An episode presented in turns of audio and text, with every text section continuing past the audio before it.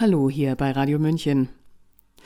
Die vielbesungene Freiheit untersagt es, den anderen zu gängeln. Aber die Freiheit des einen endet eben da, wo die Freiheit des anderen beginnt. Um dieses Spannungsfeld geht es seit bald zweieinhalb Jahren in der Corona-Diskussion. Die Nötigung zur Impfung geht für viele allerdings weit über dieses Maß hinaus. Es lassen sich vergleichbare Muster zur Nötigung bei sexuellem Missbrauch erkennen. Wie fühlen sich Opfer sexuellen Missbrauchs, wenn sie nun vor die Wahl gestellt sind, ihren Job oder die Freiheit über ihren Körper zu verlieren? Hören Sie den Text Stell dich nicht so an, der Sängerin und Autorin Alexa Rodrian. Sabrina Khalil hat ihn für uns eingelesen. Die folgenden Worte und Gedanken möchte ich gerne allen Opfern von sexueller, psychischer, häuslicher, wie auch allen anderen Arten von Gewalt und den Opfern von Staatsgewalt widmen, im Speziellen den vielen unter ihnen, die auf dem schmerzhaften Weg der Aufarbeitung alleingelassen wurden und die viel zu lange um Verständnis, Anerkennung und Wiedergutmachung kämpfen mussten und immer noch müssen. Der Beitrag Nein heißt Nein von Roland Rottenfußer im Rubicon hat mir sozusagen die Tür geöffnet, seinen von mir zuvor auch schon einmal gehegten Gedanken weiterzudenken und auszuformulieren. Rottenfußer spricht von Grenzen, von überrannten Grenzen. Er vergleicht die Intensität der Impfaufforderung und des angedrohten Impfzwangs mit der eines uneinsichtigen, balzenden Mannes, der das Nein nicht hören will. Ein Opfer von sexueller Gewalt berichtet in seinem Artikel anonym, wie dieser neue, gut organisierte Machtapparat versucht, ihren Willen zu brechen, ähnlich dem von ihr schon einmal erlebten. Auch zieht er Erfahrungsberichte des Wiener Psychiaters Raphael Bonelli hinzu, dessen Patienten den dauernden Druck, die impertinenten Aufforderungen und Drohungen einer eventuellen Zwangspenetration durch eine Spritze, deren bedingt zugelassener Inhalt für manche eben sehr bedrohlich ist, mit einer versuchten Vergewaltigung vergleichen. Summa summarum eine streitbare, aber mutige und für mich persönlich sehr aufwühlende These. Aufwühlend, weil ich selbst Opfer von sexuellen Übergriffen im Kindes- und Erwachsenenalter war und genau weiß, welche Konsequenzen das für ein Leben haben kann und häufig auch hat. Aufwühlend auch, weil ich ein paar Tage vor Erscheinen des Artikels mal wieder darüber nachdachte, warum ich mit körperlichen Beklemmungsgefühlen, Angst und großer Wut gegen die Maßnahmen und vor allem die angedrohte und teils schon angewandte Impfpflicht reagiere. Ich kann diese neuen geregelten Zwänge oft kaum ertragen und frage mich, warum es anderen so viel besser zu gelingen scheint. Resilienz ist hier wohl das Zauberwort. Habe ich meine verloren? Stelle ich mich eventuell einfach nur an? Oder haben andere, die auch stark unter den Maßnahmen leiden, vielleicht sogar ähnliche Biografien und, wenn ja, werden uns Bewusstwerdung und Erkenntnis darüber Erleichterung bringen? An erster Stelle finde ich auffallend, dass sich unter den maßnahmenkritischen Menschen viele befinden, die schon einmal Opfer von staatlicher Gewalt waren, sprich unsere Bewegung ist unter anderem durchwandert von Menschen, die im Osten groß geworden sind und sich aufgrund ihrer Prägung nicht mehr wirklich viel vormachen lassen wollen. Sätze wie Das hatten wir alles schon oder Ich lass mir nicht nochmal erzählen, es würde keine Mauer gebaut werden, sind hier an der Tagesordnung. Ein allgemeingültiges Narrativ gibt es hier selbstredend nicht und kann es dementsprechend auch bei individuellen Gewalt- und Übergriffserfahrungen nicht geben. Jeder Mensch reagiert auf Traumata anders. Was den einen zerstört, macht den anderen stark. Und oder was den einen hörig macht, bringt den anderen in den Widerstand. Ein guter Freund, der Opfer einer unberechenbaren und zerstörerischen psychisch kranken Mutter wurde, erträgt die Maßnahmen kaum. Als halber Palästinenser hat er zusätzlich noch Framing und andere Formen der politischen Gewalt erleben müssen. Eine Freundin, die von einem Mann mit Maske misshandelt wurde, verlässt seit zwei Jahren wegen einer Maskenphobie kaum mehr das Haus. Eine andere Bekannte, die sich in der DDR gegen das Regime aussprach und der das Studium verweigert wurde, kann kaum aushalten, dass ihrer nicht geimpften Tochter das Gleiche widerfahren soll. So vermuten wir in gemeinsamen Gesprächen, dass wir aufgrund unserer unterschiedlichen Übergriffs- und Gewalterfahrungen heute besonders sensibilisiert und besonders beunruhigt sind. Für mich persönlich ist das wie eine Art zelluläre Erinnerung. Aus Selbstschutz musste ich früh im Leben alle meine Antennen ausfahren, und diese spüren heute ganz genau, wenn es nicht um meine Belange geht, sondern ausschließlich um die Befriedigung, Bereicherung und die Bemächtigung meines Gegenübers. Mein Vater liebte die Geschwindigkeit, das Risiko, viel Sex mit vielen verschiedenen Frauen und gesundes Essen. Heute, es gibt für alles eine Diagnose, sagt man wohl risikosüchtig dazu. Auch würde man ihm eine Sexsucht zuordnen und obendrauf eine Orthorexie. Das alles hätte für mich als Kind keine Rolle spielen müssen, wenn mein Vater um seine Grenzen gewusst hätte. Leider aber tat er das nicht. Er hatte es, wie so viele Kriegskinder, nicht gelernt und war selbst Opfer eines Systems, das äußerst traumatisierend, patriarchal und gewaltbereit war.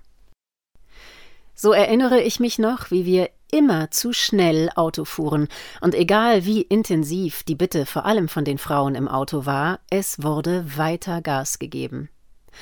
Auch war er leider der häuslichen Gewalt zugeneigt, legte nicht selten Hand an bei seinen vielen verschiedenen Frauen, seiner Schwester und leider auch immer mal wieder bei uns Kindern. Menschen massiv zu bedrängen und zu zwingen, Nahrungsmittel zu sich zu nehmen, die sie nicht mochten, weil er überzeugt davon war, sie seien gesund, war auch Teil seines Repertoires. Aus der Perspektive des Kindes bereits weit über das Ziel hinausgeschossen, war es damit aber leider noch nicht getan. Seine weiteren Übergriffe waren auch sexueller Natur. Aus Selbst- und Fremdschutz kann ich aber darauf nicht detailgenau eingehen. Wichtig in diesem Kontext ist hier nur, dass es sich um große Übergriffe, vor allem in den Augen von Kindern, handelte, nicht aber um buchstäblich penetrierende sexuelle Gewalt. Dies ist zwar eine wichtige Differenzierung, aber tatsächlich wenig hilfreich in der Aufarbeitung für die Opfer. Es ist eher wie ein Leben in der Grauzone. War es oder war es nicht? War es richtig oder nur halb? Wo fängt Übergriff an und wo hört er auf? Muss erst richtig vergewaltigt werden oder darf man auch geschädigt sein nur durch eine Art der Penetration? Als ich sechs Jahre alt war, verlor mein Vater sein Leben durch eines der von ihm gesuchten Risiken und ich meins beinahe auch. Es ist ausschließlich dem Instinkt meiner Mutter zu verdanken, dass wir beide heute noch leben. Ein einfaches Nein, ich steige nicht mit dir in dieses Flugzeug und schon gar nicht mit unserem Kind hat uns gerettet. Die Privatmaschine stürzte wenige Stunden später über einem Acker nahe Bern ab. Die drei Insassen, mein Vater, sein Fluglehrer und dessen Freundin waren sofort tot. Mein Vater hat mich geliebt. Er war sich seiner Übergriffe und deren Folgen nicht bewusst. Deshalb kann ich ihm heute persönlich auch vergeben. Nie aber kann und werde ich vergessen, dass ein Mensch, dem ich Schutz befohlen war, meine natürlichen Grenzen niedergerissen hat und dadurch mein Leben und mich in größtem Ausmaß verletzt und unwiderruflich geprägt hat. So ist meine tiefe Aversion gegen Machtmissbrauch und Grenzüberschreitungen deshalb auch nicht überraschend.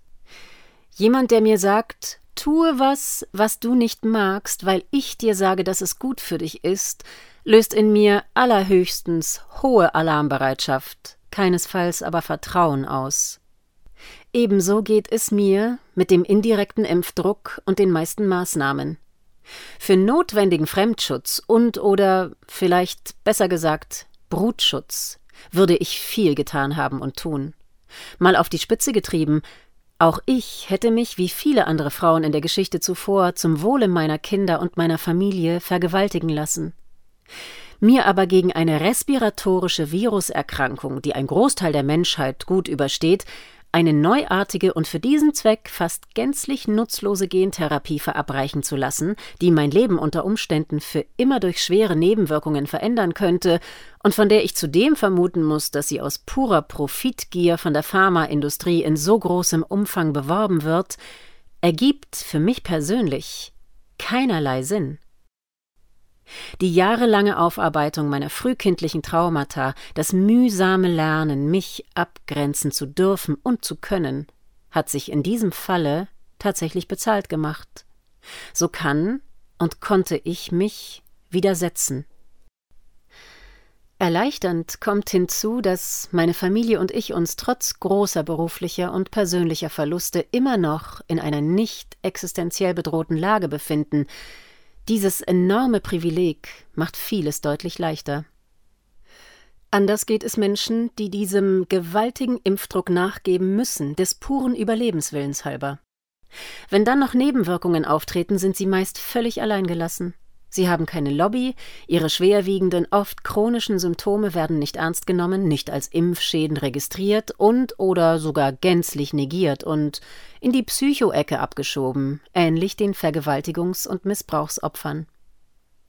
Viel zu lange wurden schwerwiegende Übergriffe überhaupt nicht als solche anerkannt, und auch heute noch ist der Täterschutz in vielen Ländern ausgeprägter als der Opferschutz.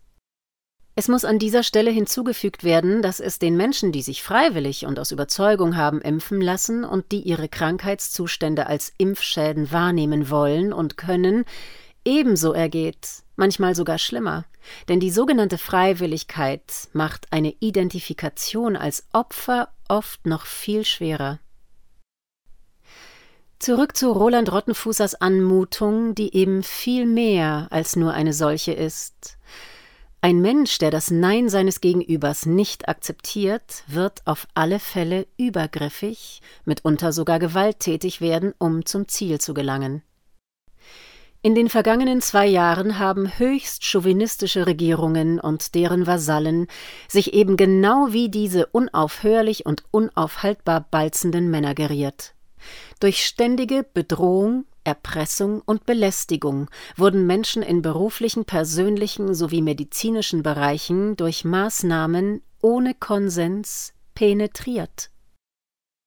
Ein Wording wie Stell dich nicht so an, es ist doch nur ein kleiner Pieks, was kann denn schon passieren? Um eine Spritze, die unter Umständen sogar fatale Folgen haben kann, zu bewerben, ist der Gipfel des Ganzen. Es stellt zweifellos nochmal klar, wie ähnlich Übergriffe in ihren Grundzügen, ihrer Intention und ihrer Wirkung sein können und lässt mich persönlich auch von der Bestreitbarkeit dieser These abrücken. Wer das Schweigen bricht, bricht die Macht der Täter. In diesem Sinne habe ich geschrieben und werde ich weiter sprechen. Zum Ende muss aus gegebenem Anlass erwähnt werden, dass die angedrohte Impfpflicht vorläufig, zumindest teilweise, vertagt wurde. Wir werden sehen, ob das so bleibt. Herr Scholz, der Mann ohne rote Linien, sagt, das Thema sei vom Tisch. Wir wissen alle, was das aus seinem Munde bedeutet. Selbst wenn dieser Albdruck jetzt wirklich vorbei sein sollte, werden wir uns als Gesellschaft noch lange nicht erholen können. So tief ist die Verletzung und so vieles ist verloren.